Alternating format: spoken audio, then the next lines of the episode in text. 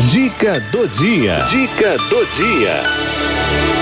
Autoconhecimento estratégico com Denise Zerbeto.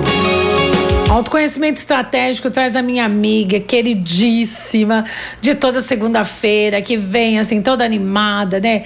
Levantando a nossa bola também, vem falar sobre é, autoconhecimento é, e falando também sobre empreendedorismo, né? Autoconhecimento no mundo corporativo e ela é maravilhosa no que ela faz. Então, vamos prestar bastante atenção no recadinho da Denise Zerbeto. Bem-vinda, Denise!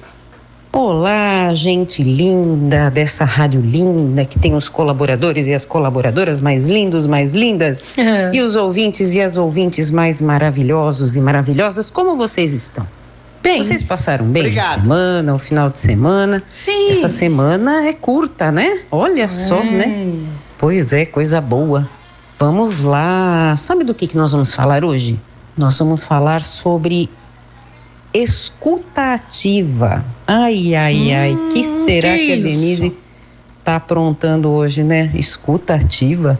Mas tem escuta inativa também? Será que tem? O que, que será que é isso? Deixa eu fazer uma pergunta aqui para vocês. Vocês conhecem alguém, né? Eu acho que conheço uma meia dúzia, né? Vamos lá.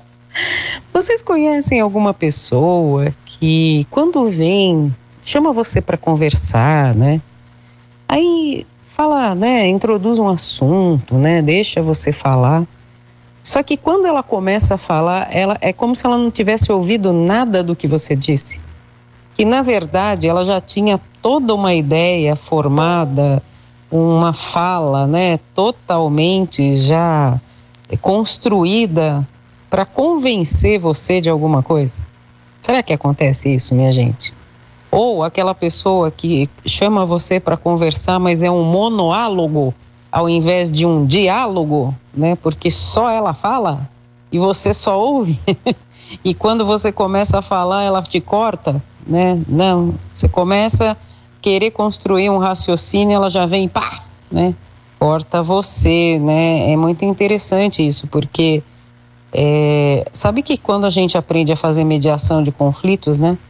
A primeira coisa que você faz é não permitir que o outro seja interrompido, a não ser que ele comece a repetir, né? Porque às vezes você também começa a falar sobre uma, um assunto difícil e você começa a falar sobre a coisa, daqui a pouco você está repetindo o que você já falou há cinco minutos atrás, né?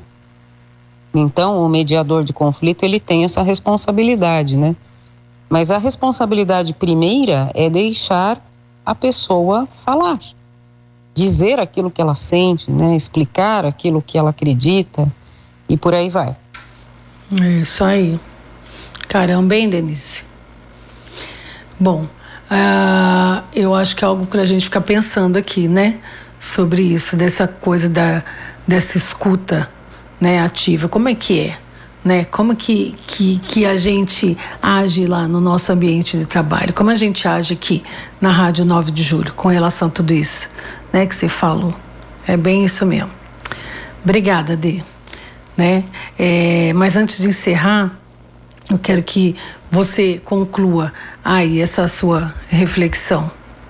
E é muito interessante essa coisa, né? Porque eu tenho, tenho uma figura, né, que, que, assim, no inconsciente coletivo, né, que é aquelas pessoas mais simples, né, pessoas às vezes que moram no campo, né, hum, são boas de conversar, né, vocês já, já ouviram isso? Ah, é aquela pessoa simples do interior, né, é boa de conversar porque ela tem uma sabedoria, né? Na verdade, ela tem um timing diferente, muitas vezes, dessa loucura de cidade que a gente vive. Uhum. Então, não é que ela tem sabedoria, ela para para te ouvir, né? Você é. senta lá na, no banquinho, pega um capinzinho, põe na boca e a pessoa simplesmente ela tem essa disposição, essa disponibilidade para te ouvir. Coisa que na nossa vida louca, né, louca vida, não, é, não se tem. Tá todo mundo correndo, não sabe para onde, não sabe para quê, mas tá todo mundo correndo. E aí nessa de correr, você para de escutar as pessoas ativamente, né? Com aquele desejo real de entender o que que o outro está querendo te dizer, o que que o outro está sentindo, o que que o outro está tá querendo te passar. E aí o povo vai para terapia. E olha, que bom que as pessoas vão para terapia. Porque às vezes é a, na terapia que a pessoa vai ter a oportunidade de falar o que ela está sentindo, de explicar as coisas, porque normalmente está difícil ser ouvido. As pessoas querem falar, elas querem impor os próprios pontos de vista, as próprias crenças, os próprios estilos de vida. Mas no fundo, no fundo, você vai falar com as paredes, na maioria das vezes ou em muitas vezes. Porque na verdade a pessoa ela não quer ouvir você, ela quer convencer você. E aí o que acontece muito, né, é a pessoa ficar repetindo coisas até que ela ouça as palavras dela saindo da sua boca. Então, é muito interessante esse processo, né? A gente precisa entender que para você resolver um problema e às vezes um problema complexo, né?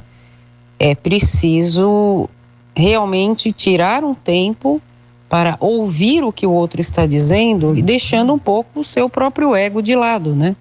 Ou seja, se abrindo para aquilo que o outro vai dizer, para aquilo que o outro vai compartilhar.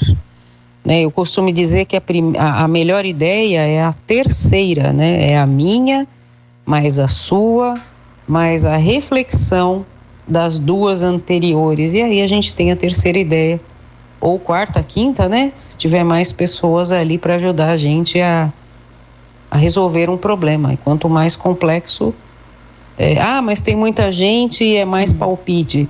Depende. Às vezes, se você tiver uma conversa bem organizada, você consegue ter pontos de vista diferentes, reflexões diferentes e chegar realmente na melhor decisão. Então, vamos promover e praticar a escuta ativa. Uhum. Deixa o povo falar, minha gente. Vamos ouvir aí com, com amor e carinho o que os outros têm para dizer e vamos nos fazer ouvir também, obviamente.